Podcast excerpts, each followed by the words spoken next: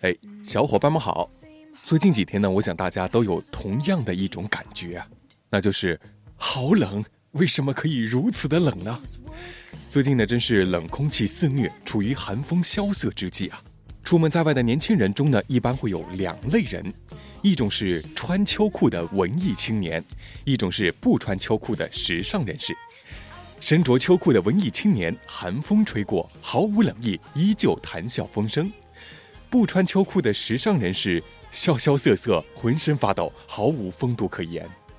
穿秋裤的文艺青年鹤立鸡群，看似慵懒的表情，已将旁边那些在寒风中浑身发抖的不穿秋裤的低端时尚人士抱得体无完肤啊！秋裤，七幽秋，可勿裤。从字面意思上来看，就是秋天穿的裤子。秋天天气渐渐变冷时，穿一条单裤不够暖。就在裤子里面再穿一条贴身的裤子，这种穿在外裤里面用来保暖用的舒适贴身的长裤就叫秋裤了。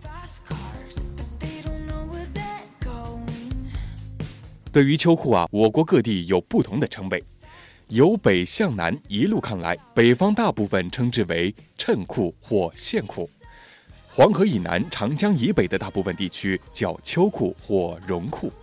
长江以南的大部分地区叫棉毛裤或叫棉毛纱裤，广西叫柏拉裤，台湾人则称为卫生裤。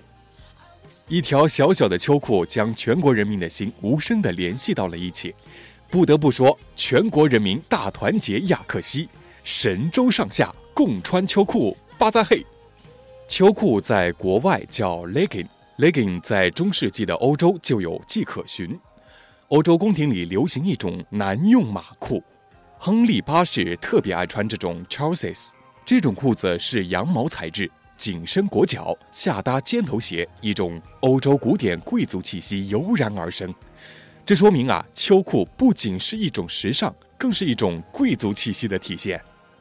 当所谓低端时尚人士以不穿秋裤为美，追逐着浅薄的流行时尚时，文艺青年们已将秋裤与欧美古典贵族风融合。当时尚人士还高叫“混不好我就不回来了，不回来了，不回来了”，秋裤少年已经默默与国际接轨，深藏功与名。哎，以上呢纯属开开玩笑啊。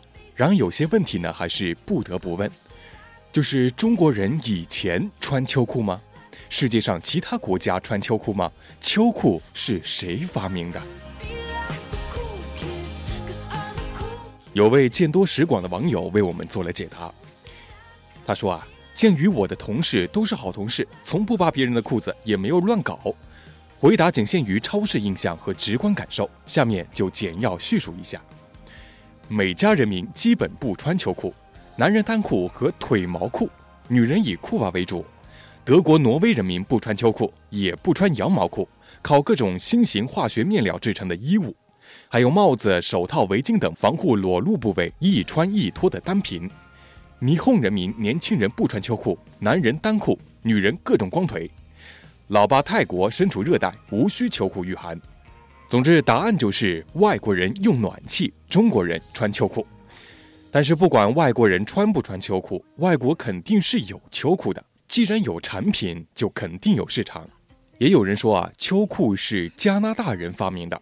最早取得秋裤设计专利的是加拿大的弗兰克·斯坦菲尔德，他与自己的兄弟以号称不缩水的棉内衣起家，在一九一五年十二月七日正式申请了秋裤的专利，成为现代商业秋裤之父。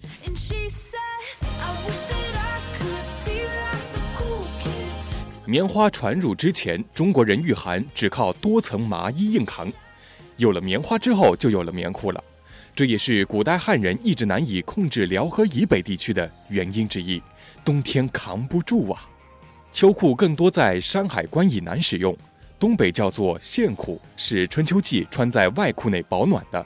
初春深秋要穿绒裤或毛裤，冬天穿棉裤。此时线裤贴身穿，因为毛裤、绒裤扎腿，极端的时候要线裤加绒裤加棉裤加外裤才敢出门。农村地区还会有一种棉裤，只有裤腿，用以保暖。哎呀，说到底呢，不就是一条裤子吗？冷就穿，不冷就不穿。这跟时尚无关，这跟传统无关。只希望大家以身体为重，健健康康的迎接即将到来的春节与家人团聚才是最重要的，是吧？好了节目就到这里我们下期再见喽。